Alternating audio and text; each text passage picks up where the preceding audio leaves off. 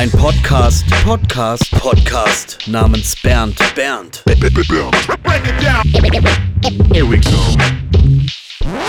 Herzlich willkommen äh, zu einer neuen Ausgabe von ein Podcast namens Bernd. Wir sind mitten im Crackpack Special und heute auch wieder ein Beatmaker auf der anderen Seite der Leitung. Ich begrüße Phil Taylor.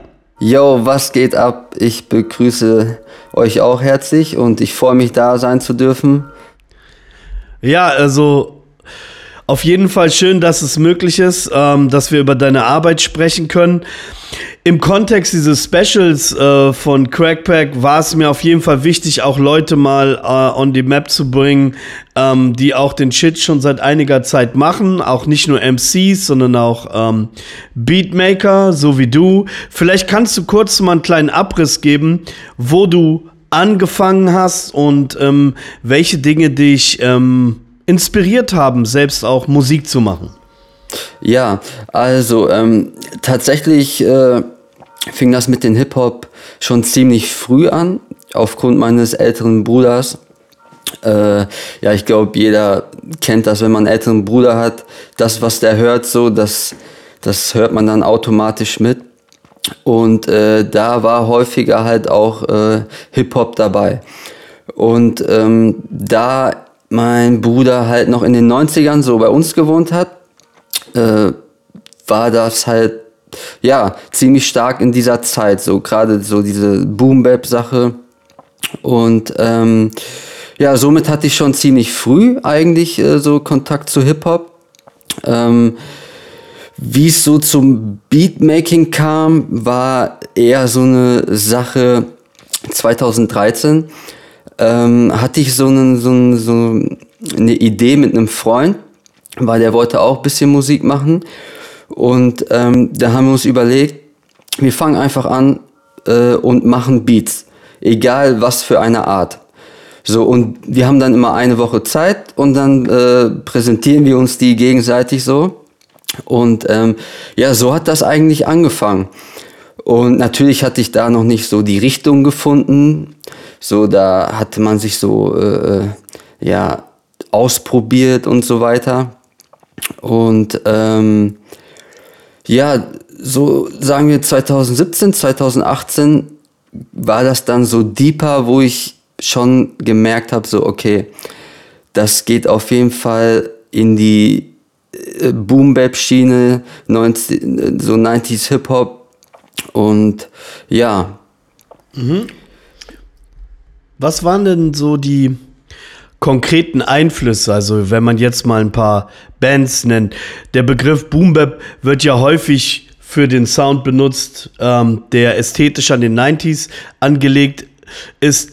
Wenn man aber die Produktionsmittel betrachtet, wie man heute produziert und wie man ja. vielleicht damals produziert hat, ähm, sind das doch schon zwei Welten. Und eigentlich ist ja das, was jetzt auch Figo und so machen, fast schon eigentlich ja moderne Musik, die sich vielleicht als Boom Bap bezeichnet, die aber wie gesagt mit modernem ähm, Equipment produziert wurde. Ähm, was sind denn so 90s Bands oder ähm, Boom Bap Gruppen oder Producer, die sehr starken Einfluss äh, gehabt haben, als du angefangen hast, selber Beats zu machen? Ja, das, also das war auf jeden Fall Pete Rock unter anderem, ne? Pete Rock mit CL Smooth. Ähm, die haben, haben also wirklich also immer noch äh, einen großen Einfluss so auf meinen Style, so wie sich das bei mir entwickelt hat, die Inspiration und so weiter. Natürlich aber auch Gangstar.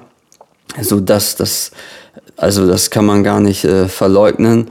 Und ähm, tatsächlich war es so, dass ich äh, ja so Ende 90er so, hat, war auf einmal, ich kann dir nicht mal mehr sagen warum, lag äh, von Dr. Dre The Chronic als CD bei uns rum. Wahrscheinlich durch meinen älteren Bruder. Und äh, ich habe die einfach angehört. So, natürlich wusste ich damals noch nicht, was für Texte und was das alles zu bedeuten hat. Aber der Sound war halt schon damals mega krass. Und ja, unter anderem war auch so die, ja, diese Dr. Dre-Schiene so dabei. Ähm, aber so, so diese typische 90s Boom Bap Sache ist ja auch so ein bisschen so der Rhythmus, ne, den man halt, wie du schon sagst, so heutzutage wiederfindet, aber vielleicht mit so neueren äh, Elementen oder vielleicht äh, äh, ja mehr ausproduziert, sage ich mal. Ähm, ja, aber so, das waren eigentlich so mit die, die, die größte Inspiration, so Pete Rock, Gangster, ähm, ähm, ja. Ähm, zu dem Zeitpunkt, äh, wo du da diese Competition mit deinem Kollegen gemacht hast, äh, okay, wir machen jetzt Beats und äh, legen jetzt los, äh, stand ja wahrscheinlich auch eher das Machen an sich in den Vordergrund. Ähm, ab welchem Punkt haben sich für dich persönliche Ziele entwickelt, die man eventuell mit der Musik erreichen könnte, während es am Anfang ja noch ein Traum ist und eine Vision, die man hat. Wann hat es denn angefangen, wo du gedacht hast, hm, vielleicht könnte ich damit was aufziehen so? Ja, das war tatsächlich ähm, so 2017, 2018 rum. Äh, habe ich immer mit äh, so ein paar Homies, hatten wir freitags immer so eine Session, haben wir das genannt, äh, gemacht. Wo Das wart war- ihr verortet? Also wo wart ihr? In welcher Stadt? Also nur so für die Zuhörer, damit die wissen, wo das Ganze dann stattgefunden hat. Genau, also ich komme aus Lippstadt, das ist so eine kleine Stadt äh, im Herzen von Ostwestfalen so, damit man sich das vorstellen kann, das ist ungefähr so eine Stunde von Dortmund entfernt. Und ja, genau. Äh, und wir waren halt immer bei, auf dem Dachboden so. Der Kollege hatte den Dachboden ausgebaut, so mit äh, Mikrofon, äh, also alles, was man so braucht, so um ein bisschen Beats zu machen. Und ähm, ja, da habe ich jemanden kennengelernt, der nennt sich Boga, aufgrund, weil er Eugen Boga heißt. Und derjenige, ähm, der hatte tatsächlich damals schon äh, Erfolge erzielt mit seiner Musik. Der macht so diesen, ich würde das mal so als so New School East Coast bezeichnen. Sowas so nach, nach 2000. So. Und ähm, ja, als wir immer so ein bisschen Beats gemacht haben und so weiter, hat er irgendwann gesagt, so, ey, machst du das nur so hobbymäßig oder hast du irgendwas vor? Und ich so, boah, im Grunde genommen habe ich, mache ich das bisher nur so hobbymäßig. Und dann sagte er so, ey, mach da, steck da mal was hinter. So, er zum Beispiel, er hatte dann angefangen mit äh, Beatstars. Das ist so diese Plattform, worüber man äh, Lizenzen äh, von Instrumentals verkaufen kann. Und ähm, er hatte ziemlich schnell Erfolg damit. Somit konnte er halt auch schon so äh, Geld einnehmen und äh, hatte halt auch schon so die Ziele. Und naja, jedenfalls hat er mir sozusagen in den Arsch getreten, dass ich das auch machen soll. Und ja, so Anfang 2019 habe ich mir dann gedacht, okay, ich probiere das, warum nicht, ne? Hab regelmäßig Beats gebaut, regelmäßig hochgeladen, so auf YouTube, gleichzeitig auf Beatstars. So, somit hat sich so ein bisschen so die, die Reichweite äh, äh, ja, erhöht. Und dann plötzlich kam so der erste Sale. Und ich dachte mir, boah, krass. So, ich habe das gemacht, was ich liebe, so was meine Leidenschaft ist. Und plötzlich habe ich was damit eingenommen, so krass. Und umso länger ich das gemacht habe, umso mehr ist tatsächlich gekommen. Und dann habe ich gecheckt, so, okay, Moment mal, das ist ja überkrass. So, ich sitze sozusagen zu Hause vor meinem PC, was ja auch krass ist heutzutage, ne, dass man nicht mal so ein ganzes Studio braucht, so. Und ähm, hab so Musik verkauft, so. Oder verkaufe immer noch. Und ähm, ja, da war so das erste Mal so das Bewusstsein, so, boah, krass, könnt, man könnte was damit tatsächlich äh, sich aufbauen, so.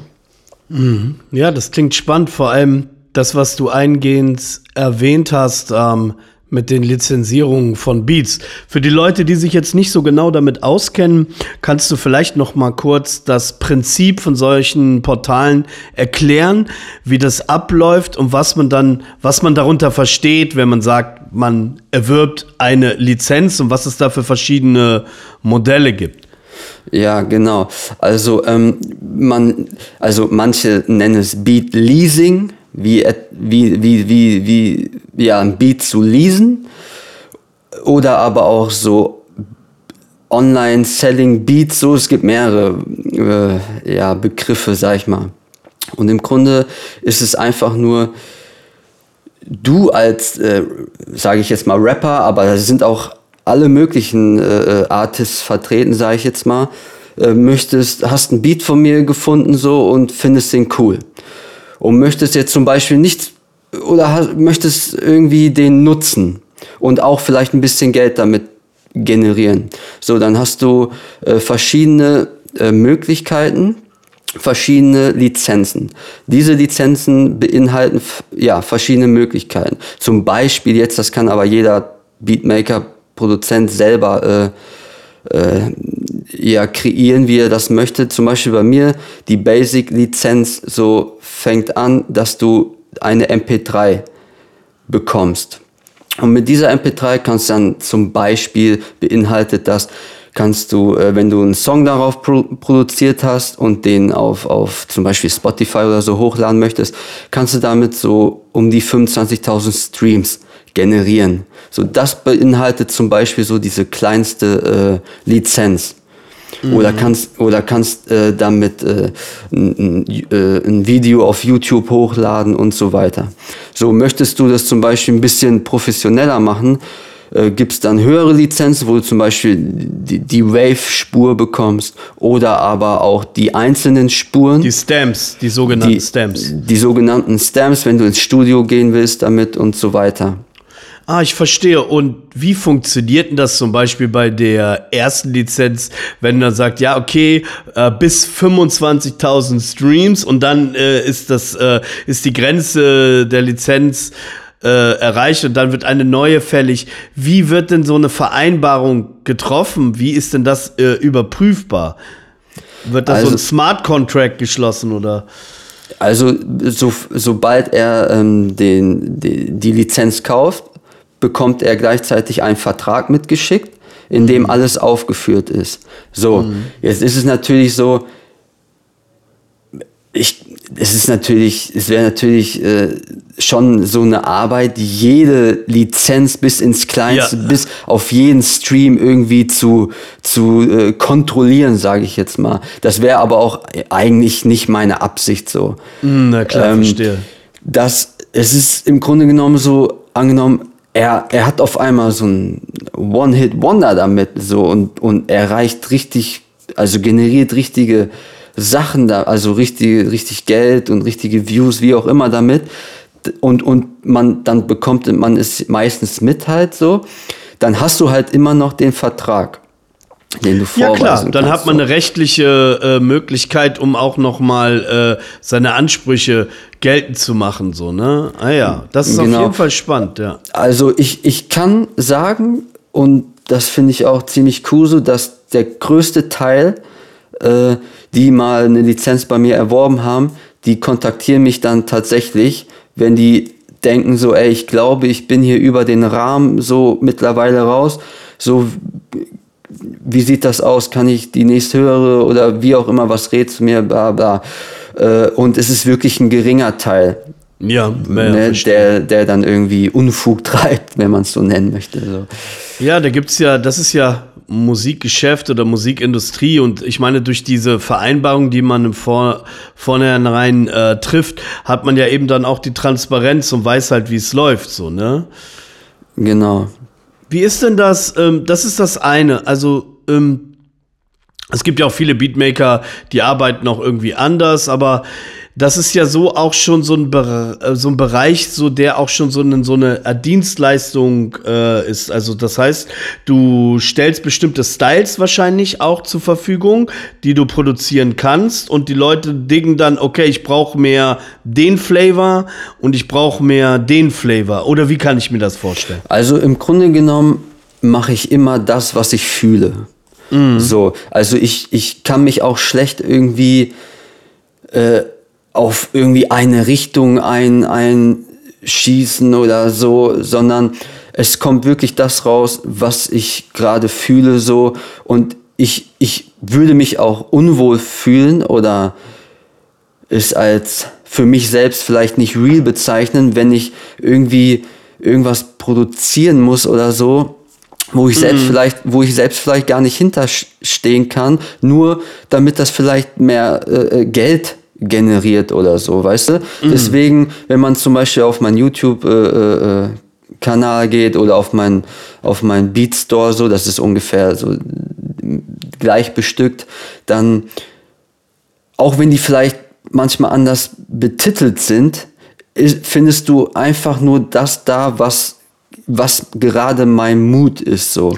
Ja, den kann man ja dann einkategorisieren, wenn der entstanden ist und dann hat man, okay, das könnte ich so labeln, damit die Leute raffen, was das für ein Mut ist und so, aber der ist entstanden, weil du den aus dir selbst heraus äh, gemacht hast und nicht mit der Absicht, okay, ich mache jetzt sowas oder sowas. Ne? Man genau. fängt ja auch gefühlt immer wieder vor dem, nach dem Beat ist vor dem Beat. So, du fängst immer wieder gefühlt mit einem leeren Projekt an, ähnlich wie ich, äh, wenn ich den Notizzettel aufmache. Früher hatte ich ein Reimbuch, heute habe ich einen Notizzettel und es ist immer, es ist immer leer. Klar habe ich schon irgendwie meine, Bar, meine Bars hier und da geparkt oder ähm, wenn ich nicht weiß, äh, wo ich anfangen soll, dann nehme ich irgendwann mal was, was ich mal angefangen habe und gehe von einer anderen Sichtweise ran.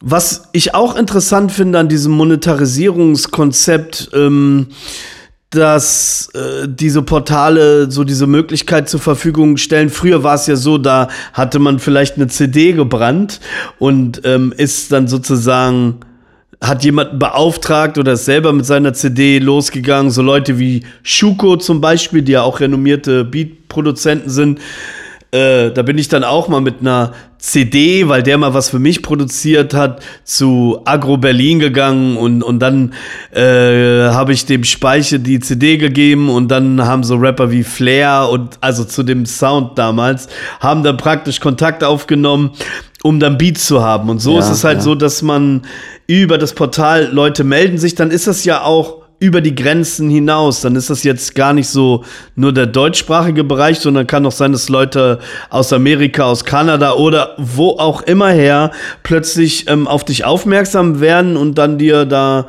äh, ein Beat abkaufen oder lizenzieren.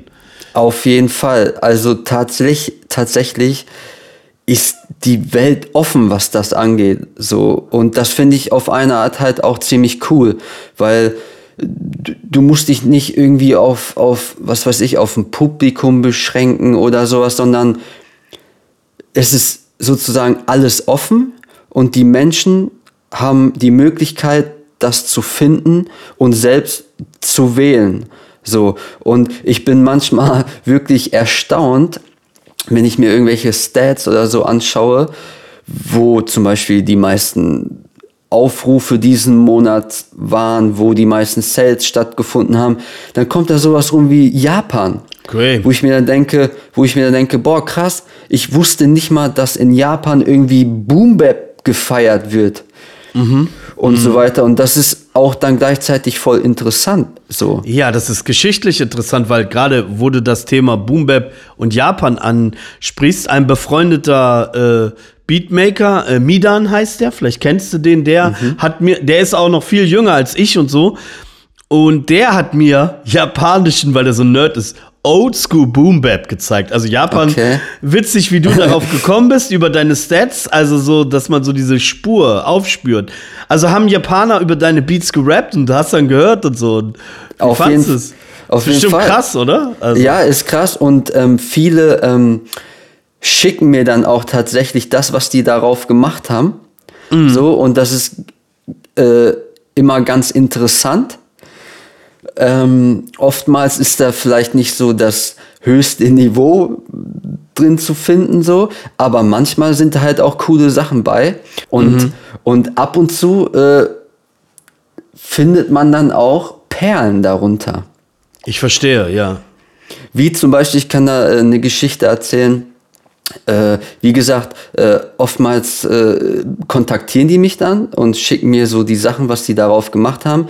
Und dann hatte ich so auf Instagram eine, eine, äh, ja, eine Message so und schau da drauf und hab gelesen, okay, ist jemand aus New York, hab das aber kurz überflogen und hab da gar nicht mehr weiter drüber nachgedacht.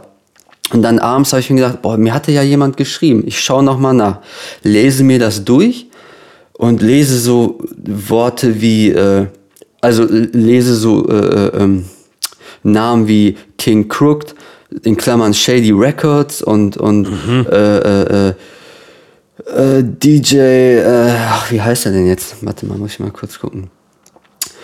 Ähm, naja, wo man dann dachte so, okay, warte mal, auf meinem Beat so, hä? Ich höre es mir mal an. Und dann ist da auf einmal voll die geile Nummer draus entstanden, auf meinem mhm. Beat in New York im Studio mit, mit schon krassen Namen. So. Ich verstehe.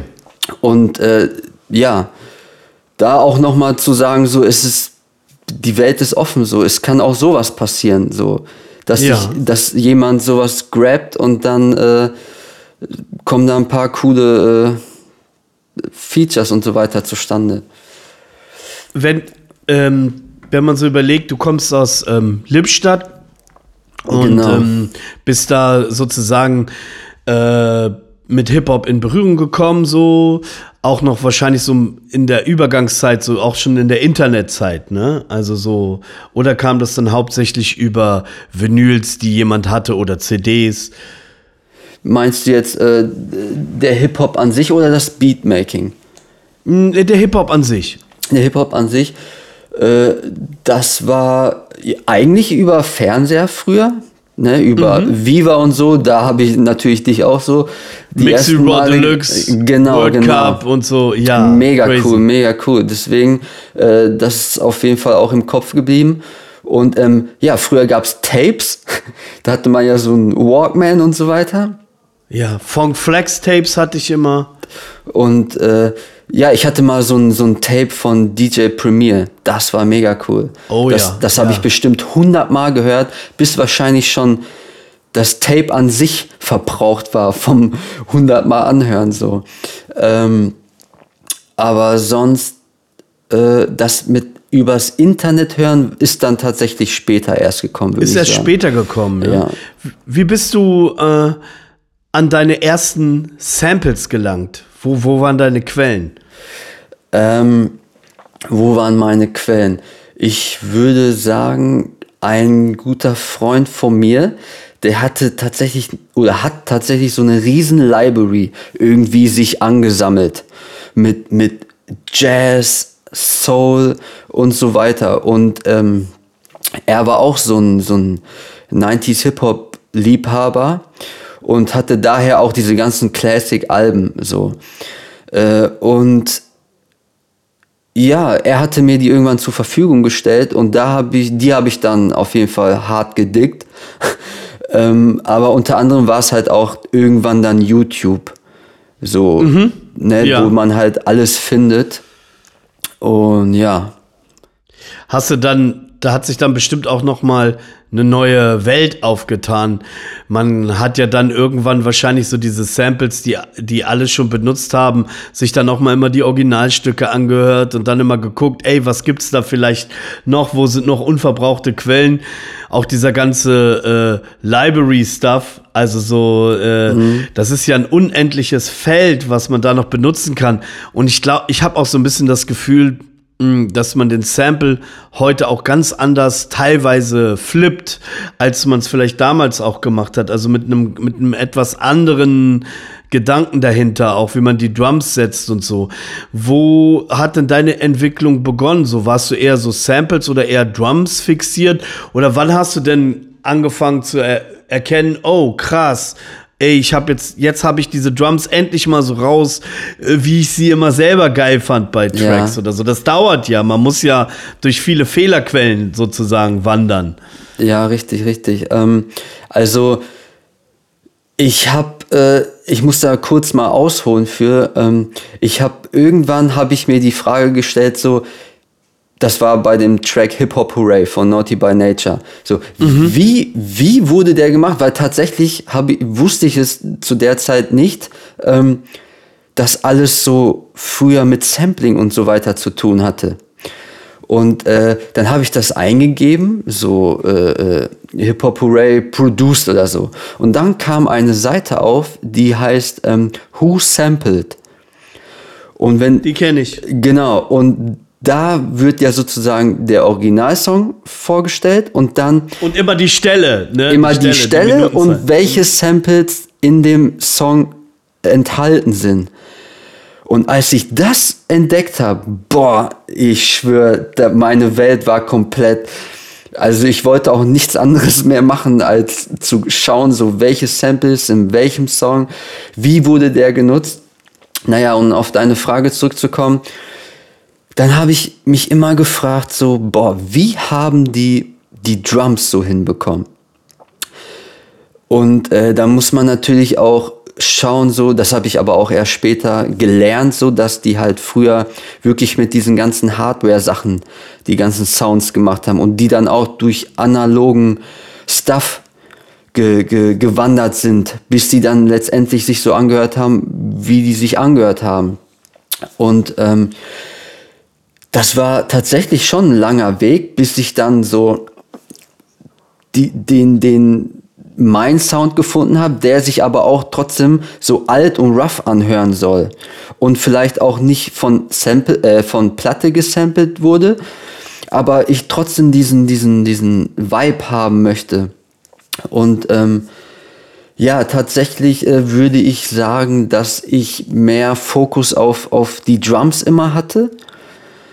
Ähm, und aber, aber im Grunde genommen beide zu beiden äh, gleich die Liebe, so zum Sampling an sich, an sich, so wie man die Samples choppt, benutzt und so weiter.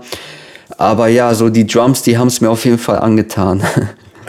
Ich habe auch mit äh, Figo schon öfter ähm, über das Produzieren an sich gesprochen und er meinte irgendwann mal zu mir, dass der sich mehr als äh, Sounddesigner versteht, Okay. tatsächlich, als jetzt als klassischer Musiker. Da, weil der, weil der den, weil der die Drums designt. Der benutzt ja jetzt kein, kein irgendein Drumloop oder so, sondern der, der, der lässt es so klingen. Das heißt, der meißelt, der, der, der designt den so, ne? Ja. Und das ist halt, glaube ich, auch noch mal so eine Sache, äh, wenn man jetzt die Boom-Bap-Musik von heute betrachtet, sie wird ja kaum noch, nehmen wir mal jetzt Franz Brandwein außen vor, der noch mit der SP sein Shit macht Ja, und so, ja. äh, wird ja weniger mit den Maschinen gearbeitet, als vielmehr mit den Programmen. Und trotzdem kriegen das die Leute so hin, also zumindest die Leute, die ich so gut kenne, dass das so dope klingt wie früher, ohne dass es altbacken klingt. Weißt du, was ich meine? Ja, auf jeden Fall. Und ich verstehe da auch den Figo äh, komplett mit dem Sounddesign. Weil zum Beispiel, ich bin auch so, ähm, mir fällt es schwer, einfach nur zum Beispiel Loop da irgendwo rauszucutten und den dann irgendwie zu verwenden. Also ich muss da wirklich tatsächlich ich muss den auseinander pflücken und selbst den Rhythmus erstellen und, und so weiter. Und in diesem Prozess entsteht meistens so, so dein eigener Stil. Vielleicht hört man noch die, die, die Grundbasis so, aber du hast wirklich Sounddesign daran vorgenommen, würde ich jetzt auch mal so betiteln. Und, und vielleicht auch durch, ähm, durch die Programme und so weiter heutzutage, wo du wirklich bis ins kleinste Detail ranzoomen kannst, jedes Rauschen vielleicht wegnehmen kannst oder doch lassen kannst, wie auch immer du das möchtest, ähm, entwickelt sich vielleicht so, wie gesagt, die Grundbasis ist so dieser, dieser Boom-Bap, dieser Rhythmus und so weiter, aber mit so einem klareren äh, Sound, so vielleicht so. Was glaubst du denn als Beatmaker und Produzent, woran das liegt, dass dieser Sound einfach auch irgendwie nicht ähm, tot zu kriegen ist? Ich meine, wir sind ja alle Hip-Hop und Musikfans und es gab so viele verschiedene Styles und Trends, ähm, die eine Zeit lang sehr präsent waren, aber dann irgendwie wieder verschwunden sind und dieser Vibe, Boom Bap Vibe, der wird ja auch von einer jungen Generation von Rappern, vor allem auch Straßenrappern, immer wieder aufgegriffen. Was glaubst du, ähm, warum das so ist? Ähm, also ich würde jetzt mal sagen, dass man erstmal, also weil es halt aus, dies, aus dieser goldenen Era des Hip-Hops kommt. So, ich glaube, wenn man sich ein bisschen damit beschäftigt, dann weiß man so, das sind so, ja, nicht die kompletten Grundsteine, die sind ja in, aus den 80ern so, aber das ist so, wie gesagt, die, diese goldene Zeit halt. Und sowas erstmal in Anführungsstrichen tot zu bekommen oder, oder dass das nicht mehr gehört wird, ich glaube, ich wüsste nicht, was da passieren müsste. Dann glaube ich, dass ähm, es vielleicht auch viel mehr, wie soll ich sagen, so, ähm, äh, äh, ähm, da, da steckt halt so viel mehr hinter, finde ich. So eine, so eine Basis halt, wovon das entstanden ist und, und auch halt vielleicht die, die äh, äh dass das halt aus Samples entstanden ist. Und diese Samples sind halt aus den 70ern, so die soulige, jazzige, wo halt auch eine bestimmte vielleicht Wärme mit rüber transportiert wird und so weiter. Und ähm, ich denke halt auch, dass nicht alle mit diesem neuartigen Trap-Rhythmus klarkommen. So und einfach dieses alte, diesen alten Rhythmus feiern, auch um darauf zu rappen. Ich kann das jetzt nicht so beurteilen, weil ich kein Rapper bin, aber ich denke, ich kann mir halt auch vorstellen, dass so dieser Rap-Rhythmus auf so eine Art Instrumental vielleicht für denjenigen mehr float oder so. Es gibt ja auch, ähm, früher ähm, war ja auch viel in so einer bestimmten BPM-Range, ne, so 95 oder 90 BPM. Ähm, seit Alchemist und, und, und auch Griselda und so sind teilweise die Beats dann auch wieder noch mal langsamer teilweise geworden, wo man noch mal anders drüber als MC auch flexen kann. So Beats um 82 BPM oder ne, so so. Auf jeden Fall, genau, ja. Das bringt ja auch noch mal, ich glaube, Dynamik auch beim Rappen oder so, das hat auch oft was mit der Geschwindigkeit, mit dem Rhythmus natürlich auch, aber auch manchmal mit Geschwindigkeit zu tun, wie man bestimmte Silben und so weiter platzieren kann.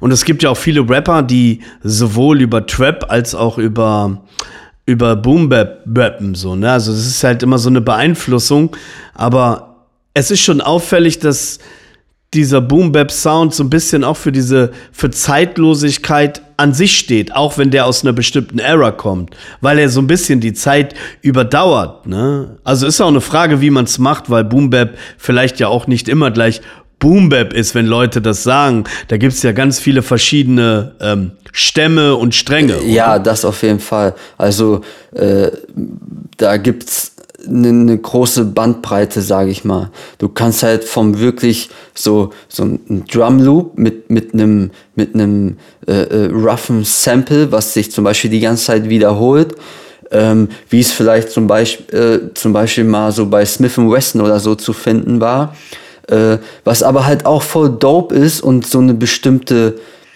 äh, äh, Roughness oder so widerspiegelt. Mm. Und Gleichzeitig kannst du aber auch voll, de, voll das krasse Arrangement haben mit vielen Instrumenten und so weiter und, und was komplett ausproduziert ist oder so. Ähm, äh, und natürlich kannst du nochmal in den verschiedenen, sag ich mal, Emotionen variieren, so ob das so, so ein bisschen happiger, soulful oder halt düster, Gangster Street-mäßig oder so äh, angehaucht ist.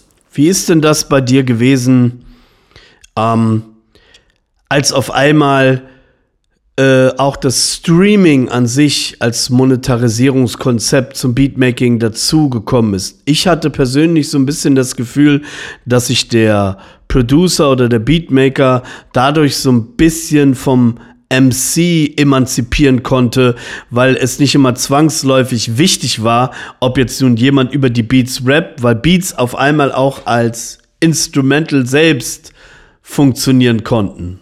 Ja, also ich sehe das immer so aus zwei Perspektiven.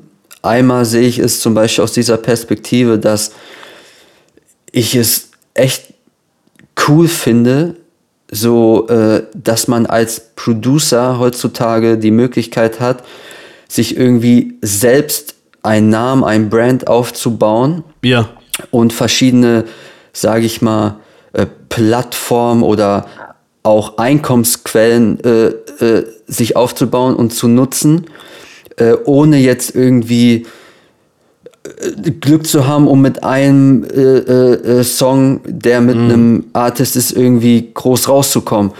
Äh, und ähm, deswegen ist das ganz cool, dass man halt auch dadurch so eine Reichweite erzielen kann und nicht immer auf einen Rapper oder so äh, äh, festgelegt ist, sondern das auch mal so ein bisschen als Produzent irgendwie kreieren kann und ausbauen kann.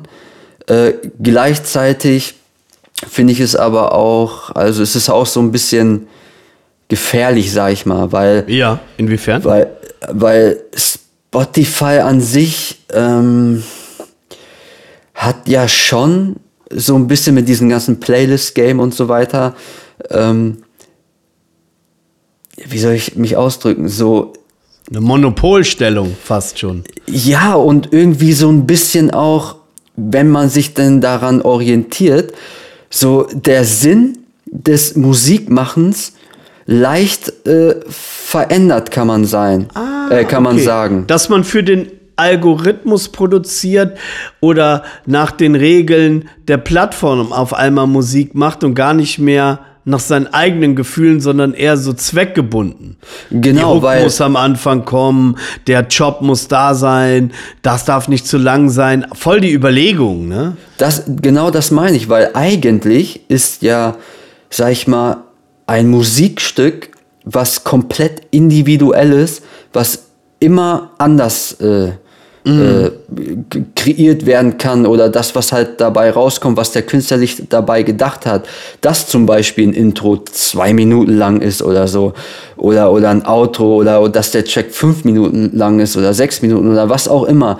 Da steckt ja meistens dann auch was dahinter und es ist halt komplett frei. So Musik ist ja eigentlich komplett frei und, und dieses ganze Game hat ja irgendwie so ein so, du, du musst dich nicht daran orientieren, keine Frage. Aber wenn du so ein bisschen mitspielen möchtest äh, und vielleicht nicht so einen, einen, großen Namen hast, wo vielleicht mm. von dadurch aus schon irgendwie Streams generiert wird oder so, ähm, dann solltest du dich ja schon so daran halten, so ja, ey, mach das nicht so, mach hier irgendwie zwei Minuten, zweieinhalb Minuten, also Intro kurz, dies und das ähm, dann, dann gibt das ja eigentlich schon ein bisschen so Vorgaben.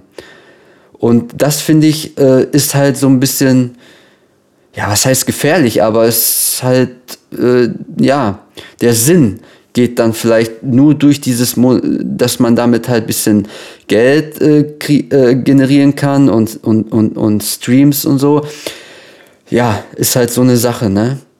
Was ich mich äh, manchmal frage, äh, ich greife ja auch sowas in meinen Lyrics auf oder so, so ähm, wenn Leute nur kommerzmotiviert sind, also nicht, wenn Leute Erfolg haben oder Geld mit der Musik verdienen, sondern wenn die nur imitieren, Trends hinterherlaufen und da frage ich mich manchmal, würden die Leute dieselbe Musik machen, wenn diese Musik keinen Erfolg versprechen würde? Weißt du, was ich meine? Ja, ja. So, das ist ja immer so eine Sache. Es ist halt, ich finde es auch total schön, also von der Kunst leben zu können und so, was in meinem Fall eher mit meiner Community zu tun hat als mit dem äh, freien Markt. Und ähm, ich freue mich für jeden, der das erreicht und, und sich die Freiheit, vor allem Zeit dadurch äh, holt, seine Kunst so zu machen, wie der will. Ähm, aber es gibt viele Künstler, die wirklich ähm, vielleicht nur noch das Geld dahinter sehen, also die Verwertbarkeit, anstatt so, dass die jetzt was zu sagen haben. Man kann ja auch mit Beats einfach irgendwas sagen. Ein Gefühl. Muss ja nicht immer nur mit Worten sein.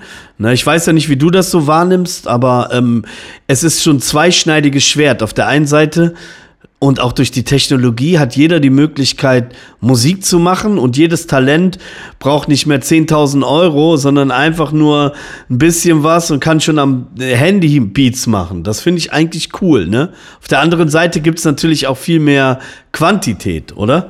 Auf jeden Fall.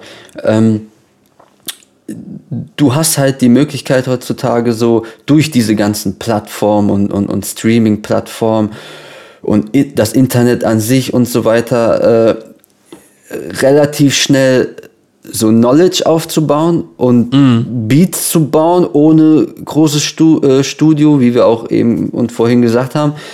Ähm, und somit kann es irgendwie fast jeder machen, der sich ja. irgendwie stundenlang so ein paar Tutorials reinzieht und so weiter. Und wenn man dann noch irgendwie so ein bisschen fuchsig so da, dahinter äh, äh, ja, steckt und denkt so, ja, wie mache ich das am besten, um am meisten Streams zu generieren, am meisten Aufrufe, irgendwie, dass mich am meisten Leute sehen und ich mhm. Geld damit generiere, so.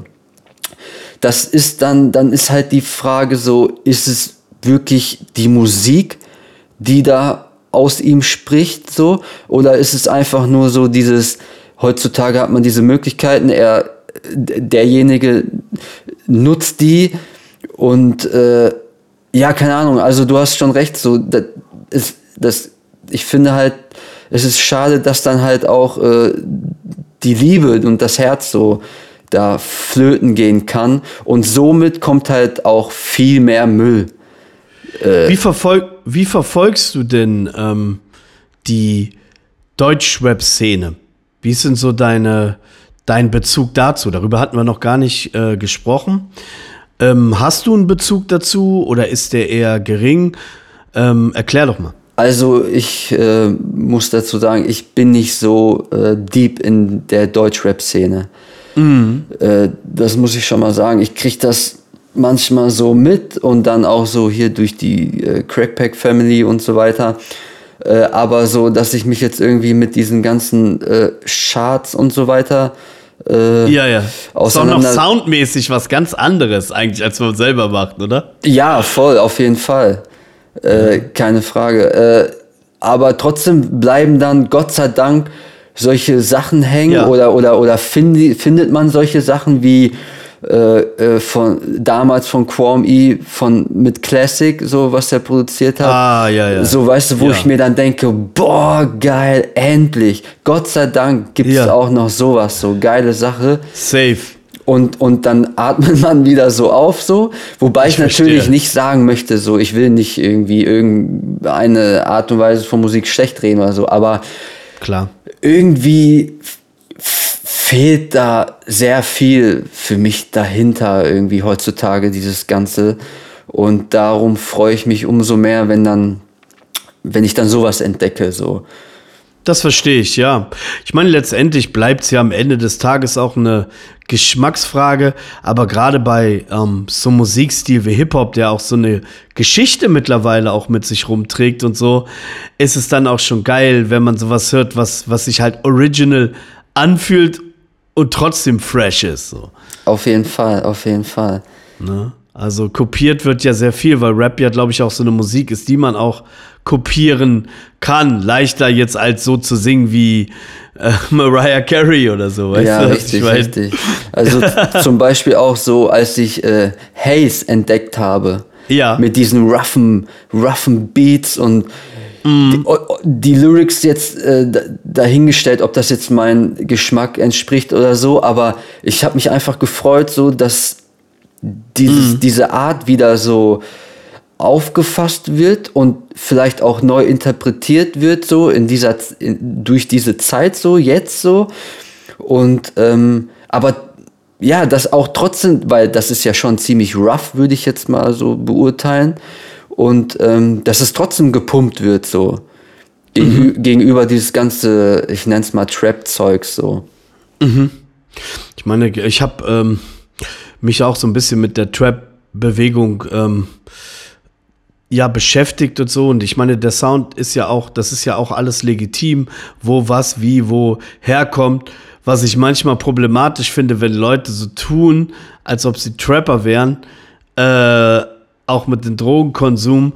Und dabei haben die sich das nur abgeguckt von Leuten, die in Verhältnissen leben, wo die reingeboren worden sind und gar nicht, weißt du, was ich meine? Also so, und, und die sind so und, und, und das hat eine bestimmte Motivation, warum das so und so ist, weil die Gesellschaft so ist oder das soziale Umfeld. Und manchmal in Deutschland leben wir ja schon in einer besser gestellten Gesellschaft, was, was soziale Absicherung geht. Und manche werden dann auf einmal so zu solchen Leuten, die eigentlich froh sind, wenn die aus der Scheiße raus sind. Ja, genau. Die ja auch eigentlich äh, den, den Weg der Musik äh, für genau. sich entdeckt haben, gewählt haben, um auch so also auch das Ziel gesehen haben, so, boah, damit kann ich aus diesem ganzen Struggle hier rauskommen und, mhm. und deren, und deren, ja, was die auf dem Herzen haben, irgendwie, äh, äh, ja, durch Rap irgendwie mitteilen und so weiter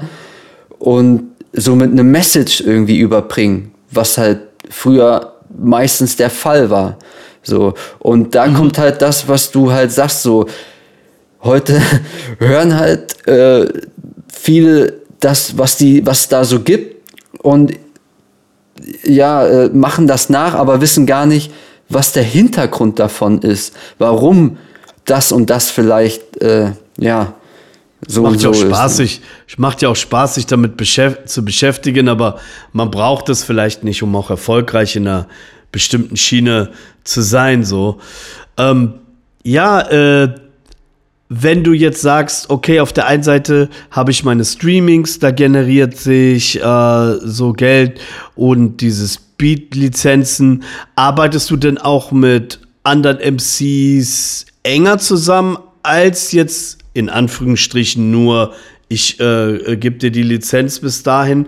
Wie sieht's denn mit solchen Projekten aus? Da war ich, da habe ich bis jetzt noch nicht so viel gefunden. Ja, auf, also erstmal ist das auf jeden Fall einer meiner großen Ziele.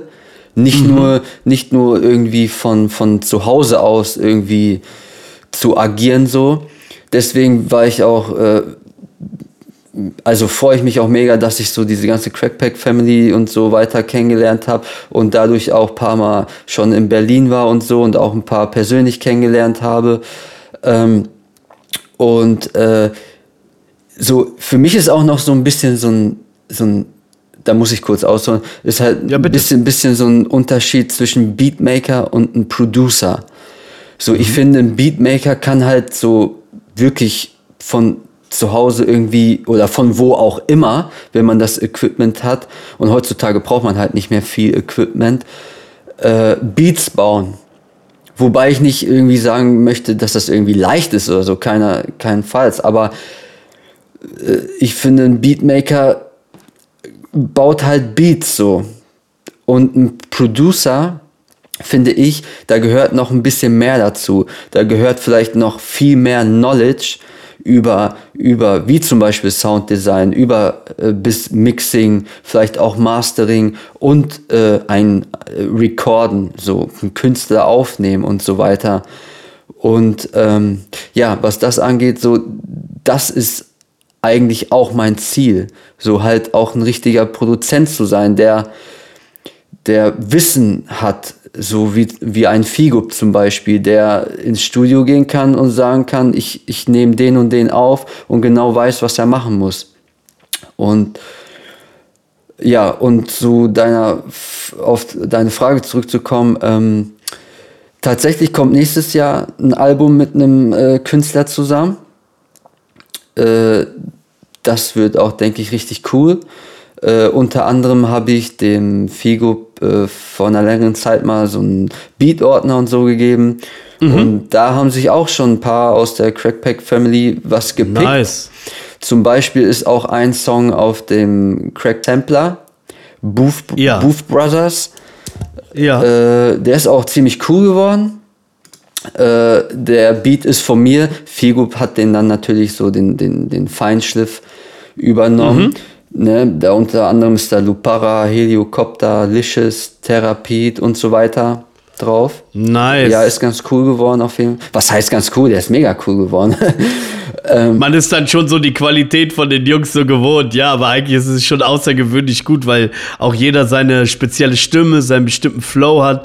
Das, was man vielleicht auch früher an Rap so mochte, dass diese Unterschiedlichkeit äh, so ist, die Leute so individuell sind. Auf ne? jeden Fall. Und das ist halt auch das Coole an Crackpack, dass irgendwie man nicht nur sagt, so diese Art von Artists findest mm. du mhm. da. Ja, klar, vielleicht ähm, äh, äh, äh, ordnen sich mehr so diese Boom Bap Schiene oder diesen Rhythmus unter, so klar. Aber jeder ist, mhm. ist nochmal so unterschiedlich und bringt so andere Flows und so weiter mit sich, so dass das halt auch nochmal voll cool ist, so. Und voll offen und frei und sowas finde ich halt voll cool. Und äh, ja, wie gesagt, ähm, ich arbeite gerade an ein paar Projekten mit Künstlern, also mit Rappern zusammen. Und äh, das soll natürlich äh, auf jeden Fall auch mehr werden.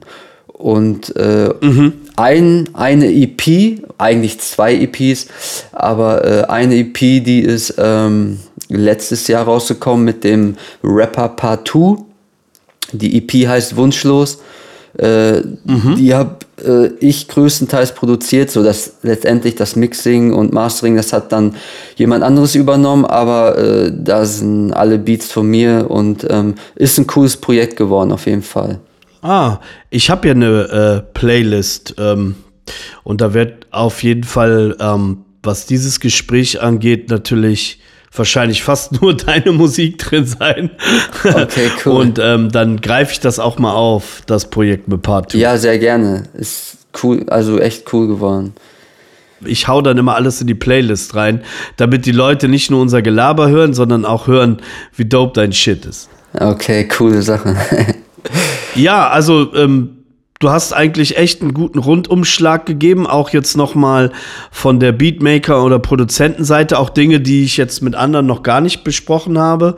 Um, dafür möchte ich dir auf jeden Fall danken, ne, dass du dir die Zeit genommen hast für das Gespräch. Sehr, sehr gerne. Sehr, sehr gerne. Und ähm, ja, ich hoffe, wir werden uns mal äh, in echt begegnen, aber davon gehe ich mal ganz stark aus. Auf Und, jeden äh, Fall. Das wird auch nicht mehr lange dauern, denke ich. Ja. Yeah. Hoffe ich zumindest. Ja, auf jeden Fall. Ich gehe stark davon aus. Ja, dann wünsche ich dir alles Gute auf deinen Wegen und ähm, ja, bis demnächst mal. Vielen Dank. Ich danke dir für die Möglichkeit. Yeah. Das war ein Podcast namens Bernd mit Phil Tyler. Crackpack Special. Yeah. Ein Podcast, Podcast, Podcast namens Bernd, Bernd. Bernd.